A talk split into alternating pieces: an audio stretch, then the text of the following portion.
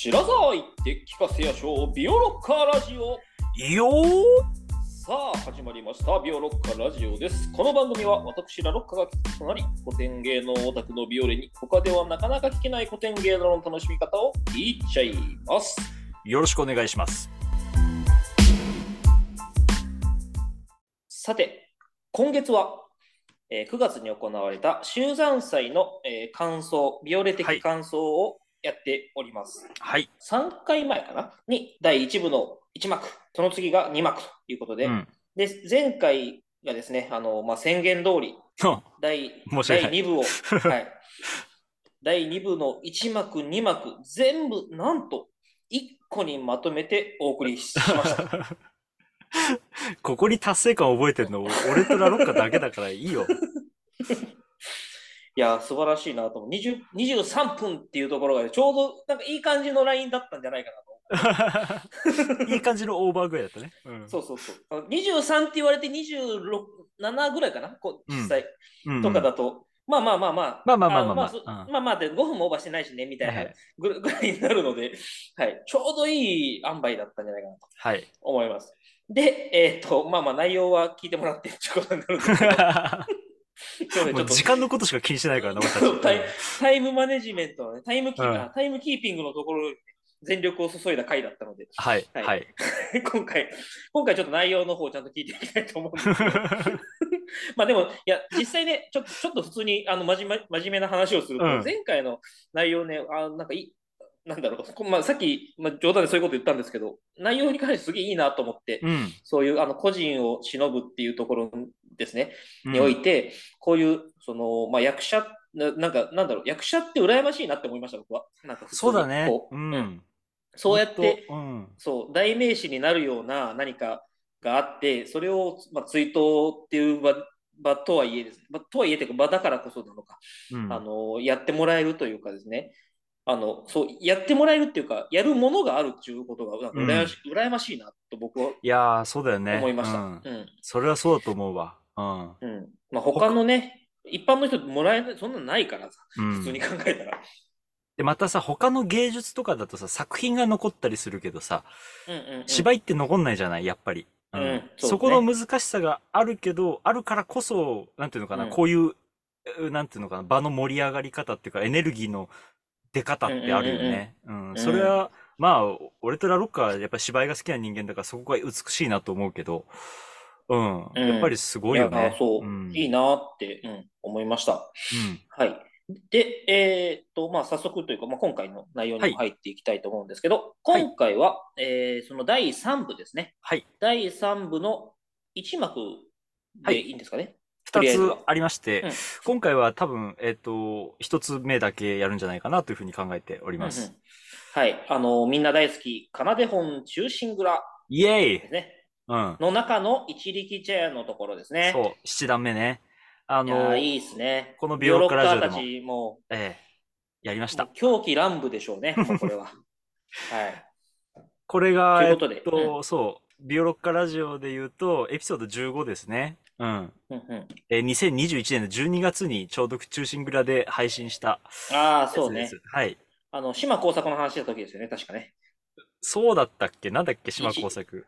あの、一力チェアって結構いろんなところで使あーわれてますよそうだそうだみたいなそうあの、話をね放蕩して隙を見せてるうちそうそにうそうそう本心探るっていう、あの、そうそうそうだそ。うそう島工作もやってたやつだ。ああ、そうそうそうそうそう。僕が、僕が見た中で2、3回やりましたみたいな話を、うんうんうあのさん。せてもらったやつで。そうだそうだ、あ思い出しました。あはあ、いよかったよかごった。ざいますうんはい。ということで、まあ、あの、普通に話としてね、やっぱ面白いうん。といころなので、や、本ちょ当っとね。楽しみにしておりました。ははいい、じゃあ、まあ、早速、まあ、今回は時間はもうあんまり言いません。ごちゃごちゃ言い ません。いや、あの、いちゃんと気をつけてやります。はい。よはい。ので、よろしくお願いします。ろしくお願いします。えっと、まあ、前回お話ししたように、第2部はそういう追悼の仕方があったわけですよね。うん。うん。で、第3部はまた別の仕方での追善の仕方があるっていうのを、まあ、みまざまざと見せられたなという気がしておりまし。て、えっと、まあ、配役から申し上げますと、はい。大星由良之助が、はい。片岡仁左衛門、うんん。で、えー、寛平の女房、おかる、うんねうんこあの、一力茶屋で幼女遊女になっているおかるはいはいね、はい。が、えー中村寂右衛門。うん。で、あのほら、お、由良之助が手紙を隠し読んでると、2階から手鏡の反射で、おかみが読み取ってるじゃない。うん。うんで、その軒下で、えっと、盗み読んでるスパイをややっているはいはい小はいは野い九太夫、うんうん、が嵐吉三郎さん。うんう。んうんで、えっと、また、う河野諸能の、まあ、スパイみたいなので派遣されている鷺坂番内が、うんうんえ片岡松之助。うん。ほう。うんで、えっと、大星由良之助のところに、えっと、円谷半岸の奥さんからの密書を届けてくる、えー大星力也が、はいはいはい。えー、仁左衛門さんのお孫さんにあたる片岡千之助。うん。うんで、おかるのお兄さんが、えー寺岡平右衛門って言うんだけど、うんそれが、えー市川海老蔵と。うんほうほで、床は葵太夫さんでうす。んうん。う。うん。という、まあ、すごい並びですね。だから要は、うん。まあ、吉右衛門がすごいっていうのは当たり前なんだけど、まあ、うん吉右衛門が見られた時代ってじゃあどういう時代だったかってねもう時代って言い方するのもあれだけど、ん言うとやっぱりまあそれこそ吉右衛門さんが亡くなる前にこの「ビオロッカラジオ」でも言ってたけどやっぱりこの二左衛門吉右衛門が両方見られるっていうこの双璧があったっていうのがやっぱりすごいことだったんだよね。うん、なるほどね。この二人はねやり方が全然こう微妙に違うんだけど大きな差があるんですよ。うんはいはいはい。その芸の深みとか、うんその作品の理解の深さとかは、おもう、もうほとんどこうつけがたいぐらいお二人ともすごいんだけど、うんうんた、だ、その物語の核に行くまでの道筋がちょっと違うんだよね、二人が。うん。うん、なるほど。それをね、見比べられた時代だったとは思うんですよ。うん。はいはいはい。で、仁左衛門さんは今回に関しては、基本的に全部自分の型でやったのね。うん。うんだから、その、吉右衛門さんを映すとか、そういうことはせずに、うんうんうんあえて自分のやり方をやるっていう。これがやっぱり追善の形としてもう一つあるっていうことだと思うんだけど。うんああ、なるほど。うんうんまず大きな違いは何かっていうと、まず単純にね、あの、言葉が違う。あの、セリフが違うって意味じゃなくて方言が違うんですよ。イントネーションが。あああうんへえ。あの、片岡仁左衛門さんっていうのは髪型の方だから、ああ、本来はなね。るほどうん。はいはい。だか、ら、えっと、まあ、髪型の言葉なんですね。で吉右衛門さんは、は江戸歌舞伎の人だから、江戸う弁。んうんうん。で、あ、まあ、時代物に関して言えば、そこにそれほど大きなイントネーションの差は、まあ、あるんだけど、そんなにないんだけど、うんうん。あのー、例えば、ここのシーン、えー、七段目で言うと、あの、カゴかき、カゴを担いでくる二人が、あのー、九太夫をほら、担いでいこうとしたら、九太夫が、そのまだミッションを読みたいって言って、あの、道に、うんあの、庭にある大きな石をわざと乗せて、それで自あー分はがいはいはい軒下に隠れるっていう話があったんだけうんど、その時に、その、なんかやけに軽いな、なんか中見てみようっていうセリフがちょっとアドリブ風に風にあるのね。うん。はいはいはい。それを今回のこの集山祭では上方の方言でやったと。うーん。なんや、えらい軽いな、みたいな感じになってるってうはいはいはいはい。これが吉右衛門さんがやると、なんだや、やけに軽いじゃねえかっていう風になるっていうね。うん。ああ、そうそこが合わせてくるのか。そう、そこあたりが全然違うのよ。なるうんほどなるほど。で、あの、例えば今回に関して言えば、あの、い市川海老蔵は、もちろん江戸歌舞伎の人間だから、話し方は、やっぱり江戸弁なんだよね。うん。うんうんうんうん。そこにズレが全然生じるんだけど、これが、あの、ね、いい役者がやるのであれば、それがむしろごちそうになるわけよ。豪華東西共演になるからさ、まあ、なるほど。イントネーション。ョンの違いを超えてね。うん。そっか、そこがファンにはたまらん感じになるのか。そうそうそう。やっぱり、なるんほていどうのなるうほんあの、なんだってそうじゃん。やっぱりワールドカップが盛り上がうるんみたいな感じなんだわかるわかるようんうんそうそうそう。で、まあ、で、今回そういう風に髪型の言葉になっているというところがまはいずはい一つ簡単に違うんだけど、なやるっぱほどもう一。つは、あの、決定的に違うのは、これはまうあ、本当よく言われることなんだけど、仁左衛門さんは、えっと、形容の芸って言われるのね。形容。まあ、えっと、形容詞形容詞の形。うん、はいは形いは容いはい。うんで、えっと、一方、吉右衛門さんは腹の芸って言うんですよ。うん。ほうほう。腹っていうのは、おまあ、お腹うん、お腹。あのね、うんうん土辺、あ、えっと、肉付きに、うん土って書いて腹って、ちょっと難しい方のあーは漢字いはいはいはい使ったりするんだけど、はいはいまはいあ、どっちにしろ同じです。お腹、あの、ん本当に人間の体の部位である腹っていう。このうんね、二つの芸があったんだよね。うん。うん。で、二左衛門さんはどその形容の芸って何なのかっていうと、要は本当に形容詞の形容で、そうんの姿形がどれだけ美しいかっていうのを第一に求めるっていう芸なんですよ。うん。はいはいはいはい。角角で決まるこの形の美しさ、立ち姿とか、座っている時とかの美しさがメインになっているっていう芸の作り方だね。うん。うんで、一方、吉右衛門さんの腹の芸っていうのは、えっと、その腹にある一物の重さみたいなものをこう、にじませる芸みたいな。ああ、なるどほっちどかねっ。ていうと、セリフ優先の芸みたいな感じになってるんですよ。うんうんうんうんうん。はいはいはいでもちろん、、二左衛門さんも二左衛門さんでセリフすっごいいいのね。うんうんあのセリフ回しすっごいうまいわけ。特うにんこの七段目の最後さ、あの、オカル寛平がね、あの、うん何にもその、あの、恩を送らずに死んでいったのはかわいそうだって言って、あの、うん死んで縁屋殿にあ合わせる顔がないだろうって言って、オカルに夫の代わりに仇を出してやるって言ってさ、オカルに刀を持たせて、その下にいる小野九太夫をぶっ刺して、うんうんうんで、小野九太夫がもだえてるところで、獅子心中の虫とは、己がことよのっていうのからところかはらいはいはいはいはい名台詞じゃない。うん。うんうん。かっこいい。あそこはやっぱりもう今回の二左衛門さんももう素晴らしいわけ。もうそれを聞きに行くためだけにお金出してもいいぐらいいいのよ。うんうんうんうんうん。だから決してセリフをおざなりにしてるわけじゃないんだけど、やっぱりでも、二左衛門さんはそこに至るまでの姿がどういう風にこう作られていくかがメインなんだよね。組み立て方がちょっと違うっていう感じで。うんうん、そこのね、違いはね、これ話すとな、なんか難しくなるんだよはねい。はいはあいの、まあ、現に今回台本を書こうと思って劇評書いたんですよ。全部1から3部まで。うんで、全部合わせるともう、えっと、1万8千字ぐらいや って、あの出版しよう、それ。まあうん、もう全部できないんで、あの、まあ、簡単なとツイこッから、いターでちょっとずつ流そう。や、マジでそれ、本当にね、あの、みんなからミュートされてるっていうことに後から気づくみたいになるから、嫌なんだけど、うん。 300回ぐらいに分けて。 やだよ。うん。あのね、だからね、そちょっとした違い、わかりやすい違いのところの話とかちょっとだけしようかなと思って、うんうん。あの、まあ、まあ、大星由良之助かっこいいって話じゃないですか、これね、本当に。うんうんうんあ、の、酔っ払ってるふりして、じ実は全いやーそ部う過労としての、こう、職務を全うしてて、しかも情に熱いっていうさ、とこで、えっ、と、あ仁左衛門さんだと、やっぱりね、そのね、姿の美しさとか、あとやっぱりそもそも、あの、役者として、その、伊右衛門、あの、東海道四谷階段うんの伊右衛門とか、あとこれもいつかやろうと思ってたけど、あの、吉田屋の伊左衛門とか、そのうね、んうん吉田の伊左衛門っていうのは、あの、遊女に入れ上げすぎてお金なくなって感動させられちゃった若旦那なんだけど、ほう。そういうやっぱり雰囲気が合う人なんだよね。その二はいつがやっはいはぱい当たり役の人だから、うんやっぱりそこから入るとね、はい、そこから自分の芸っていうか、この大星浦之助像を作っていく人だから、うんうんあ、の、やっぱりその酔っ払っている、お茶屋で遊んでいるっていう感じがね、本当に遊んでる感じに見えるんですよ。うん。ああ、遊び慣るれてる感じが半端ないの。ううんん。で色気があるんだよ。うん。ほど。はいはいはい。で一方、吉右衛門さんだと、もちろん愛嬌のある人だし、あの、セリフ術とかも巧みだから、あの、うんお茶屋で、こう、優等三昧なのは全然わかるんだけど、どっちかっていうと、その、大星由良之助が、その、なんていうの、敵の目を欺くために嘘をついているっていう方が、ちょっと前に出てくるんだよね。はいはいはいはいはいはいはい。遊んでいるの腹ものこれ腹だな嘘だぞって、そう。それが腹だなっていうのがあるの。うんうんうんうんで、まあ、これは全体的な印象だけど、例えばその二つのアプローチがどう違ってくるかっていうところ、ちょっと細かくお話ししようと思うんだけど、うん。うんあの、力也がさ、花道から出てきて、それで、大星蘭介は寝てるんだけど、酔っ払って。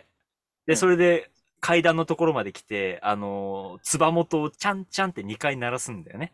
うんうんで、それを合図にして、由良之助がむっくりって起きて、あ、喉が渇いた、誰もいないのか、誰もいないのかって言うと誰も反応しないのね。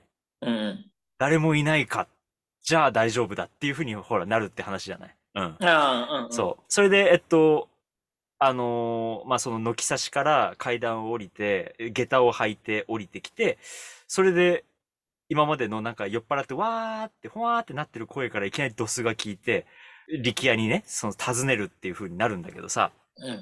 こりゃ力也、恋口の音響かせしは休養なるかっていう風に、こう、低い声で言うわけね。うん。うん。それまでは、誰か水持てとかっていうふうに軽く言ってるのが、ここからこう、これ力也っていうふうになるんだけど、はいはいはい。ここがね、二左衛門さんだとどうなるかっていうと、うんその、水持てって言って、でね、扇をね、一本だけ開いて口元に当てて、なんか酔っ払って、なんかちょっとゲップみたいな、ううんうんうんうーんして歩いて、花道と舞台の付け根のところで一回立ち止まるんだよ。うん。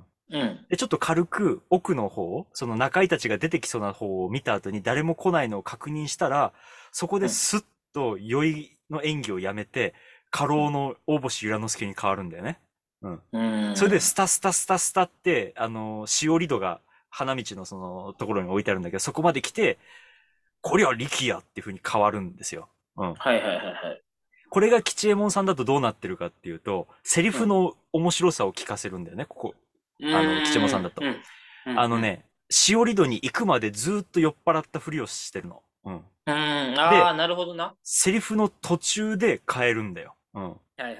あのね、ヨータヨータって言いながら歩く歩いてるのね、そのしおり戸まで。で、ヨータヨータ、ヨーこれ力也っていう風に変えるんだよ。はいはいはいはいはい。それはやっぱりちょっと違うんだよね。二左衛門さんはそうんうのんスイッチがガラッと変わった面白さを見せるっていうところがあるんだけど、吉右衛門さんはそれをセリフのその、ね、ようたようで、たまで言わずに、これ力也で変える、そのセリフの変え方で見せるっていう、うんうんうんこれがまあ要はその外見で見せるか、えーセリフ術で見せるかっていう、まあ形容と腹の違いがちょっと出るところかなというふうに思うんだけど。なるほどなるほど。うん。で、まあ、なんて言ったって、仁左衛門さんは、その姿の良さを見せるってところにやっぱり本文があって、もうなんて言ったって色気があるわけよ。うん。うん。だからもう本当に、最初この出てくるところからもうエロチックなわけね。うん。ああ、なるほどね。あの、のれんをくぐって出てくんだけど、酔っ払ってるから、のれんを両手でバッて開けずに、あの、うんのれんがね、左肩にね、ずっと乗ったまんまなんだよ。真ん中にああるあ、まはでいはいはいはいはい。そこのなんかだらしない感じの色気とかももう、本当になんかもう、ゾクッとするし、うんうん。で、まあ、そうね、この話を最初から今していくと、本当に見事3時間コースになっちゃうんだけ ど、はいはいはいえーっとね、うん。まあ、今回お時間はね、あの、そううん 特に気にしないということで、いやいやいやいやい大や、臣い言言ってある、安全策はもう取ってあるので大丈夫ですよ。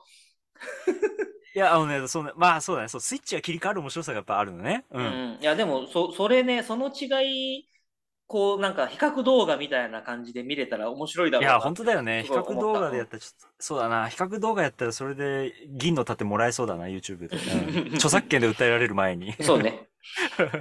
うん。あ、そう、あとそのね、手紙をね、もらうところもね、やっぱりね、仁左衛門さんは工夫してるんだよね。うんう。ん。吉右衛門さんはね、俺その持ってる映像で見たやつだと、あうの、んその、踏み箱から両手で、その手紙をこうもらうっていう風になるんだけど、うん仁左衛門さんだと、体をその舞台の方に向けて、右の袖口からね、手を引っ込めて開けておくんだよ。うん。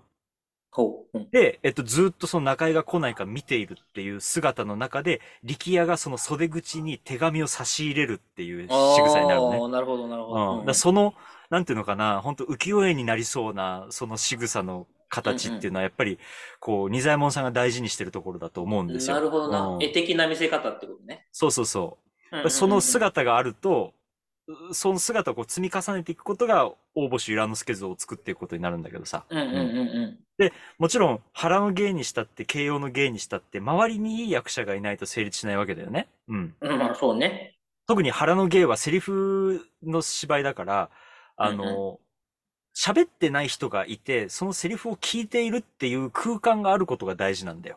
はい誰の前で喋って、この人がいるから嘘をつかなきゃいけないとか、その状況があるからセリフが生きてくるわけね。うん。うんうんうん。だからやっぱり周りが大事なんだけど、今回ね、周りがね、良かったのは、やっぱり下優と番内がすっごい良かったの。うん。うーんそ。の、しょぼい敵二人なんだけど、はいはい、はい。それが絶品で、あの、詐欺坂バンナやったのは片岡松之助さんって言って、あの、仁左衛門さんが芝居やるときは絶対出てくる。もうぼ俺はいつも松之助さんを見るのもすごい楽しみにしてるんだけど、これが良くてね、うんあ、 の、道化熊っていう熊取りをしてるのね。もうね、見るからにバカみたいな、 あの、絶対強くないし、頭弱く、頭強くなさそうな熊取りがあるんですよ。うん。はいはいはい。それをして、あのね、なんかね、黄色の地に茶色の格子模様かなの、なんか派手なね、着物を着て出てくるんだけど、うんうん。でこいつがね、もうほんと間抜けなのね、ずっとね。で、まうあ、んこいつが間抜けなおかげで、その大星由良之助はどうやら本当に、あの、狂っちゃったと。うん。 あうんの、うんうんうん擬音に狂っちゃったからもう大丈夫だっていう風になるっていう、まあ大事なくだりなんだけど、うんうんあのね、ここがすごいのは、その松之助さんがね、ずっとね、首をね、なんか亀みたいにね、前に突き出してるんだよ、こう。はいは首をまっすぐ伸ばすんじゃなくて、前に突き出してんだよね。い。うんだから、こう、お奥の襟と首の間にずっと隙間があるんだよ、終始。ああ、うんはいはいはい。だから、襟を抜いたような隙間がずっとあって、なんかそれがね、この間抜け具合が出てるんだよね。う。うんーん、なるほど。そう。だからやっぱりそういう、こういう役どころっていうのは、化粧のとか衣装だけじゃなくて、そういう姿勢から作らなきゃいけないんだなっていうのをやっぱ改めて感じてさ。うんうん。うん。で、まあ、この二人がさ、バカみたいなことをやるわけよ。その大星の刀を抜いたら錆だらけになってて、あ、これは大丈夫だって言ってさ、くだらないダジャレ言ったりするわけ。あの、こはいはいのはい。刀を赤子丸と名付けましょうって言って。なんで赤子丸って言うんだって言ったら、番内が、トゲアイ、トゲアイって言って、あの、トゲアイっていうのと、はいはいはい赤ちゃんの泣き声でかけるっていう。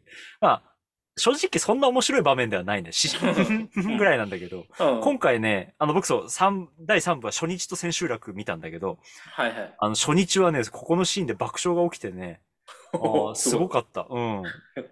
ちょっと意外、あの、珍しいぐらい笑いが起きてて、うんやっぱりこの二人がね、うまくね、その掛け合いができてるからね。ううん。ん。なるほどな。そうそう。それで、あの、さっきその石が乗っかって運ぼうと思って、なんやこれ重いなって言って開けてうん、どれ見ようかって言って開けたら、こりゃいいって言おうとししたところで松尾番内が、松尾番内じゃないよ。松尾坂伴内じゃない内。うん先坂番内 が、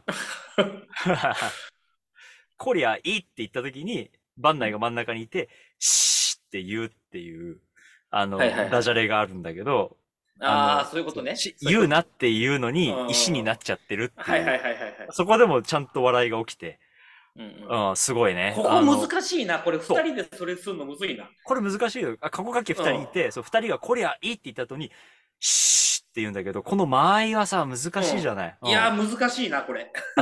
石って聞こえなきゃいけないし、そうね。うん、その逆説が面白いって聞こえないといけないし、うん。これはね、ずで、ちゃんと毎回受けてたからね、すごかった。はあ、うんすげえ。